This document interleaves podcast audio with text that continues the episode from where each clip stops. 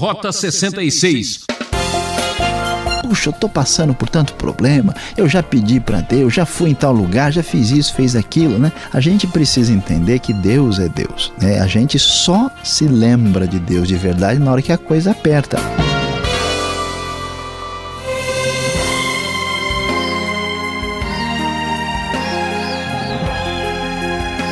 Se prepare que o programa Rota 66 de hoje está imperdível. Seguimos a trilha do Evangelho de Lucas para destacar o capítulo 8. Em sua aula, o professor Luiz Saião comenta sobre a situação das mulheres que foram curadas por Jesus. Há poder em suas palavras. Não se pode entender a mensagem do Evangelho sem antes compreender a parábola do semeador. Você já reparou como custa para uma semente germinar? Assim é a vida, ouvinte. Às vezes parece que Deus demora em agir e responder uma oração, não é mesmo? Vamos conferir juntos mais essa aventura sensacional. É provável que você já ouviu esta frase, sim, e de fato muitas pessoas costumam repeti-la com a ideia de que nós podemos fazer muito com as nossas palavras positivas. No entanto, olhando para o texto de Lucas capítulo 8, nós vamos ver que há poder nas palavras de Jesus que fazem toda a diferença aqui quando lemos este trecho das Escrituras. Nós começamos aqui no início do capítulo 8. Vamos observar que a palavra poderosa de Jesus fazia diferença quando ele proclamava as boas novas do reino de Deus. E esta palavra, ou estas palavras, haviam abençoado especialmente algumas mulheres, que são um dos temas principais do próprio Evangelho de Lucas. Algumas mulheres que haviam sido curadas de espíritos malignos e doenças, Maria Madalena, de quem haviam saído sete demônios, Joana, mulher de Cusa, administrador da casa de Herodes, Susana e muitas outras. Essas mulheres ajudavam a sustentá-los com os seus bens. Veja só que coisa interessante. Estas mulheres libertadas por Jesus abençoavam de maneira financeira aqui os discípulos de Jesus. O poder da palavra de Cristo havia feito diferença na vida delas. Esta palavra ou as palavras que vêm de Cristo em seguida são comparadas aí com uma semente. A parábola da semente aparece aqui. Nós já vimos o que aparece lá em Mateus, em Marcos e a maioria dos nossos ouvintes certamente vai se lembrar, a história do semeador, a parábola do semeador que sai lançando a semente, parte dela cai à beira do caminho, mas as aves do céu vêm e comem, a outra parte cai sobre as pedras e as plantas que nascem acabam secando porque não havia ali suficiente umidade. A outra parte cai entre espinhos que acabam sufocando as plantas que nasceram e somente uma outra pequena parte da semente cai na boa terra que dá a colheita aí ah, conforme nós lemos no texto. E, portanto, Jesus vai explicar isso. Né? A vocês, diz ele para os discípulos, foi dado conhecer os mistérios do reino de Deus. Outros ouvem isto por parábolas. A semente é a palavra de Deus. Aquela que caiu à beira do caminho são aqueles que ouvem, mas o diabo tira a palavra do coração e eles acabam não crendo e nem sendo salvos. Os que caem em pedras são os que ouvem com alegria, mas não têm raiz nem profundidade, e depois, na hora da aprovação, acabam desistindo. Os que caem entre espinhos são aqueles que são sufocados pelas preocupações e coisas desse mundo, os prazeres e riquezas, e não amadurece, mas aqui caem em boa terra, com um coração bom e generoso, ouvem, eles ouvem a palavra e retêm e dão fruto com perseverança. O foco do que Jesus está ensinando aqui é que há poder nas palavras de Cristo, mas esta palavra de Cristo só faz sentido para o coração que a recebe, que é o coração bom. Portanto, prezado ouvinte, não se esqueça dessa realidade. Você precisa abrir bem o seu coração para que esta palavra germine e dê fruto de maneira plena. O texto prossegue e em seguida Jesus vai falar sobre a parábola da candeia. Ninguém acende uma candeia e esconde num jarro ou coloca debaixo da cama. Pelo contrário, coloca num lugar para que todo mundo possa ver a sua luz, porque não há nada oculto que não venha a ser revelado e nada escondido que não venha a ser conhecido e trazido à luz. É necessário entender que a candeia aqui, ela tem relação com esta palavra divina que precisa ser colocada numa situação em que todos tenham acesso a ela plenamente. A palavra divina, a palavra com seu poder, com a sua força transformadora, é tão importante que na sequência do texto nós vamos ver algo impressionante. Estão perguntando ali para Jesus se ele não quer atender lá a sua mãe e os seus irmãos que estão atrás dele. Jesus diz: Minha mãe e meus irmãos são aqueles que ouvem a palavra de Deus e a praticam. O foco é a palavra e o seu poder. Portanto, isto tem neste momento prioridade absoluta naquilo que Jesus está fazendo no seu ministério. Pois é, prezado ouvinte, você talvez já está aí perguntando, né, até que ponto esta palavra tem poder. Esta palavra tão elogiada na Bíblia, Deus cria o mundo falando, Deus nos traz a sua vontade expressa em palavras. Jesus é chamado o Verbo de Deus, pois é até onde vai este elogio da palavra. O texto vai enfatizar isto mais claramente na sequência, quando nos fala sobre como Jesus lidou com uma grande tempestade. Ele convida os discípulos para ir para o outro lado do lago, você deve lembrar, é o lago da Galileia, ali na região de Genezaré, e então Enquanto eles estão atravessando para o outro lado, Jesus adormece e começou um forte vendaval, de modo que o barco estava sendo inundado e eles, apavorados por causa do perigo que estavam enfrentando, resolveram acordar Jesus, chamando: Mestre, mestre, nós vamos morrer. Jesus então se levanta, veja bem, prezado ouvinte, repreende o vento e a violência das águas e tudo se acalma e ele ainda pergunta para os discípulos onde é que está a fé. Que deveria aparecer nesta hora.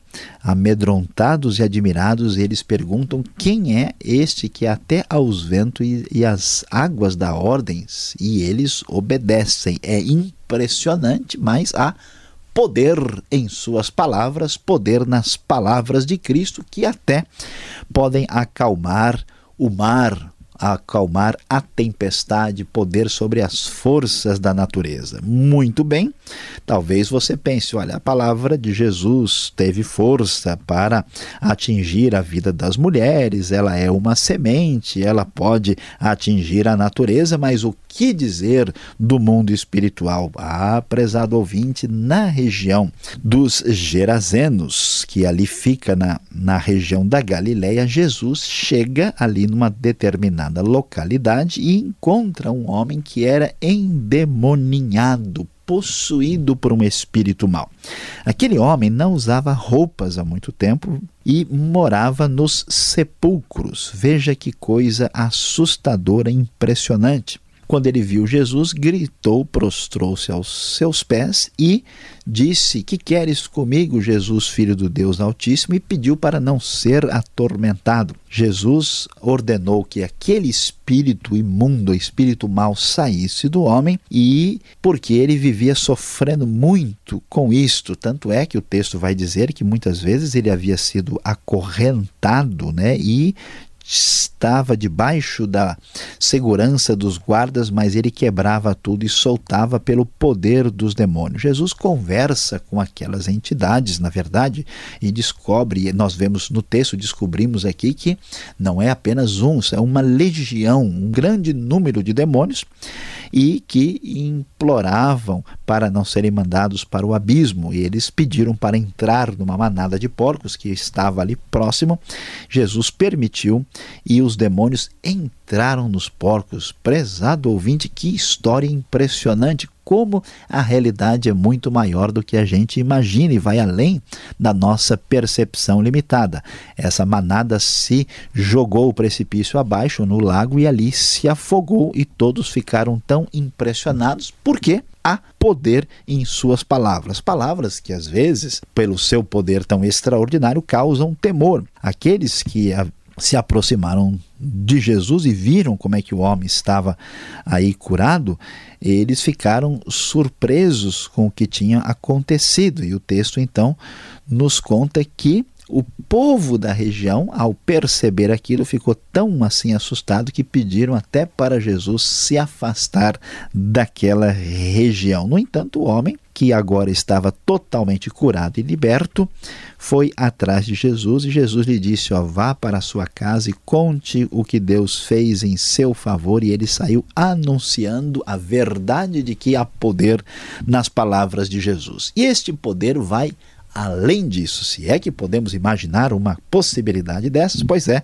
você acompanhando aqui Lucas 8 vai ver que coisa impressionante vamos encontrar nesse texto.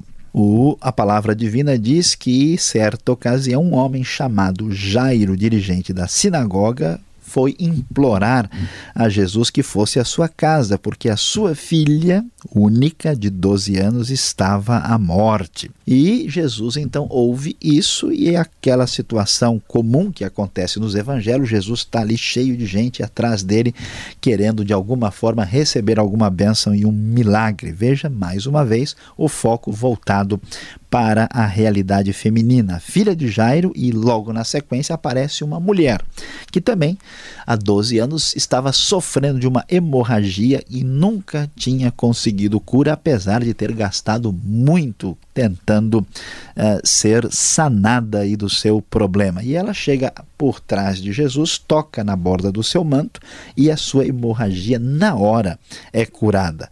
Jesus pergunta quem tocou em mim e todos ficam assim pensando, mas que pergunta sem sentido no meio dessa multidão, tanta gente apertando é para lá e para cá, gente aqui e ali, ele vai perguntar como assim quem tocou em mim?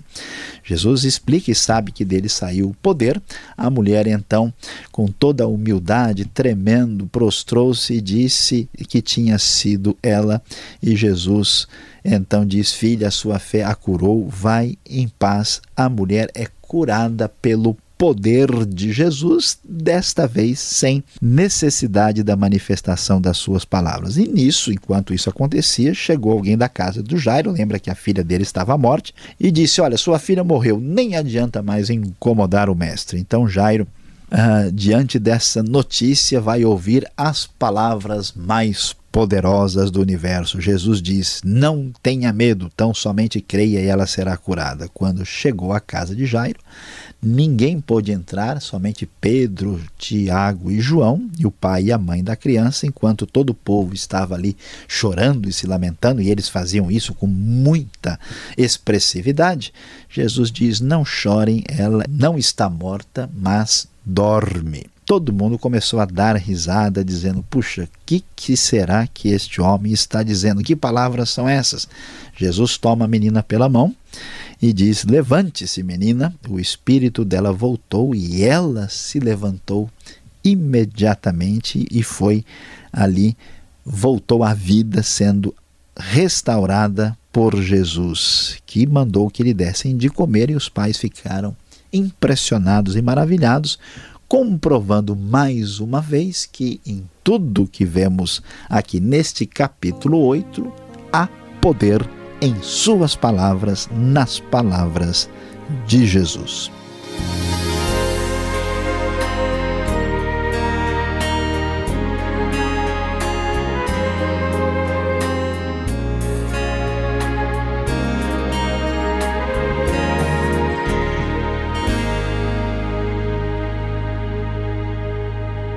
Você está acompanhando o programa Rota 66, o caminho para entender o ensino teológico dos 66 livros da Bíblia. Estamos estudando o Evangelho de Lucas. Tema de hoje: Há poder em Suas palavras. O Rota 66 tem produção e apresentação de Luiz Saião e Alberto Veríssimo, na locução Beltrão. E não esqueça, participe! Estamos esperando sua mensagem. Escreva para rota 66 arroba transmundial.com.br ou Caixa Postal 18.113 CEP 04626-970 São Paulo, capital. E voltamos agora com perguntas e respostas.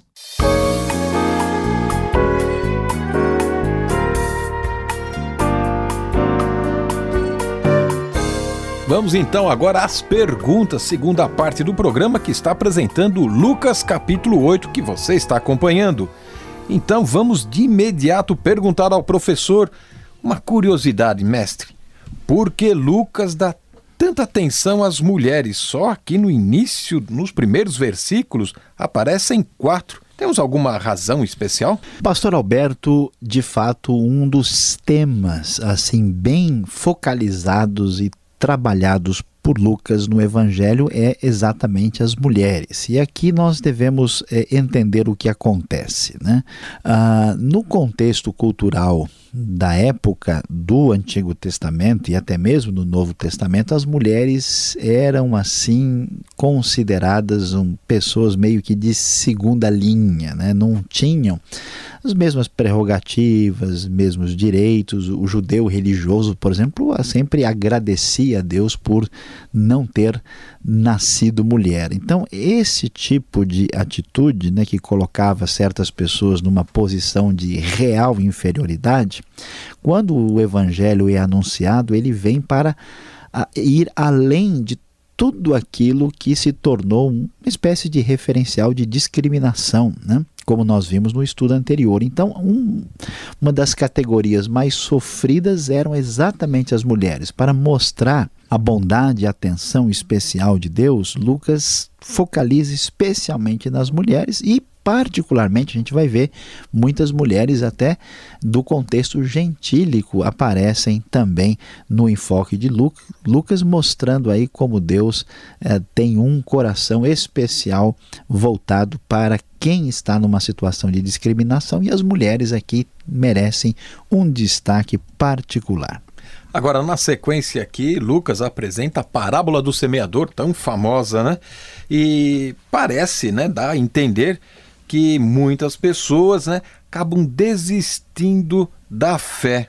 Existe alguém convertido, digamos, pela metade? Pois é, essa história, né, que a gente já comentou bastante aqui no Rota lá em Mateus e também em Marcos, vamos descobrir o seguinte, né, a conversão, né, a relação de fé é, com Deus que nos traz a vida eterna, ela aparece na Bíblia às vezes como um ponto e às vezes como um processo. Né? E o que acontece aqui é que há pessoas que estão num um início de processo que vai dar numa conversão, mas a conversão não se concretiza plenamente. É quase como se fosse uma espécie de aborto espiritual. Estas pessoas não chegam de fato à conversão plena. Então não dá para a gente dizer que a pessoa é convertida pela metade. Na verdade, ele teve algum contato com a palavra divina que não frutificou devidamente. No entanto, naquela famosa ênfase né, na ação de Deus e na responsabilidade humana, é importante destacar o que o texto diz,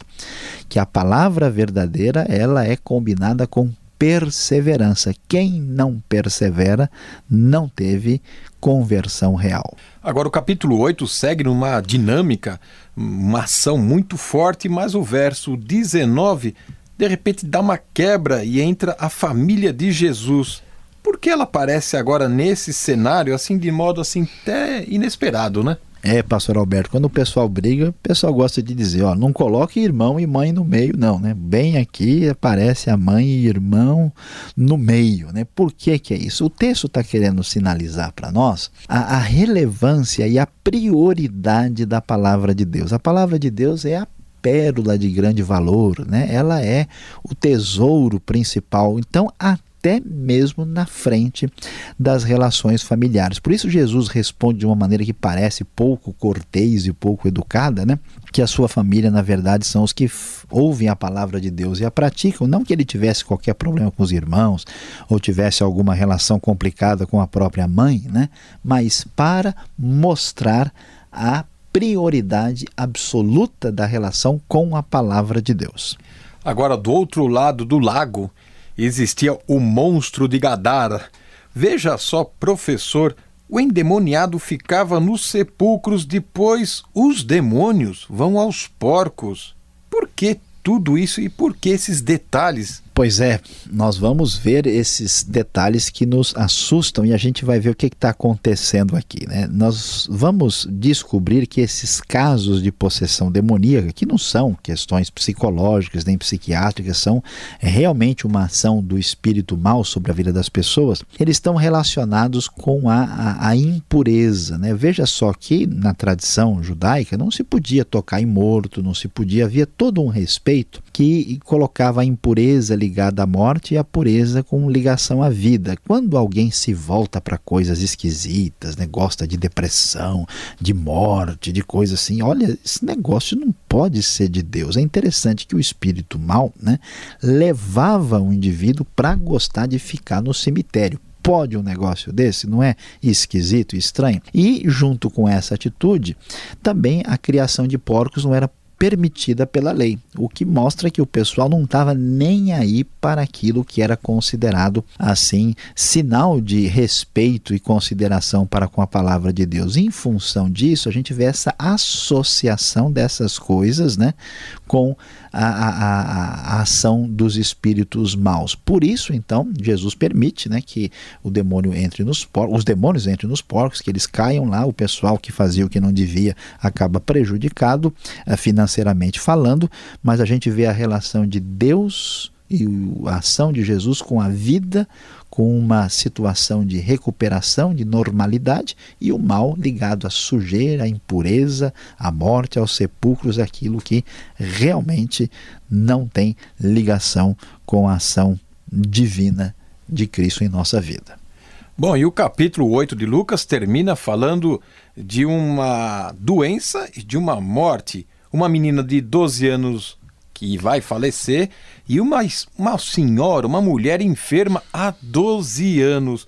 Aquele ditado popular, Deus tarda, mas não falha, é alguma alguma lei espiritual, parece que Jesus prefere demorar né, no processo todo aqui, né? Pois é, pastor Alberto, esse é o problema, né? Não sei se a gente responde logo ou demora na pergunta aqui, porque muita gente fica às vezes até chateado, né? Puxa, eu tô passando por tanto problema, eu já pedi para Deus, já fui em tal lugar, já fiz isso, fez aquilo, né? A gente precisa entender que Deus é Deus, né? A gente só se lembra de Deus de verdade na hora que a coisa aperta. Aí a gente quer que Deus funcione, né? Rapidinho, senão a gente vai lá com um quente, dois fervendo para cima dele e fica revoltado. Né? Qual é o problema? É que o nosso problema de fato não é doença, não é enfermidade, nem mesmo é a morte, é a nossa relação com o nosso Criador. E Deus muitas vezes permite problemas, permite circunstâncias difíceis e às vezes até demora, porque isso é relevante e importante para entendermos o qual é a prioridade da vida. Por incrível que pareça, o sofrimento, a situação de crise é uma verdadeira oportunidade para entendermos quais são os verdadeiros valores e prioridades da vida. Deus, na sua sabedoria e soberania, permite essas circunstâncias como uma oportunidade de crescimento e aprendizado espiritual em nossa vida. Bom, dito isso, o que fazer com tudo isso? Hora e vez da aplicação.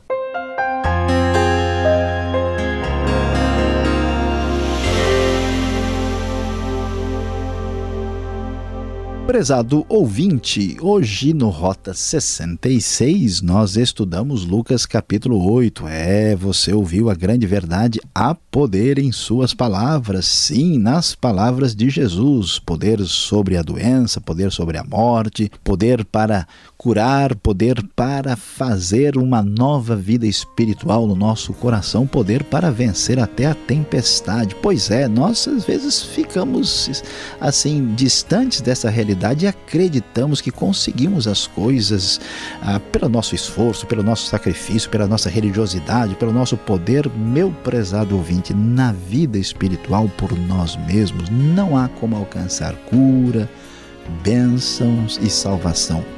Tudo acontece somente pela palavra divina. Por isso, abra bem o seu coração. Encerramos mais um programa Rota 66. Ainda temos muito que aprender no Evangelho de Lucas. Sintonize esta emissora e horário que voltaremos esperando por você. Rota 66 é uma realização transmundial. E visite o site transmundial.com.br. Aquele forte abraço com agradecimento.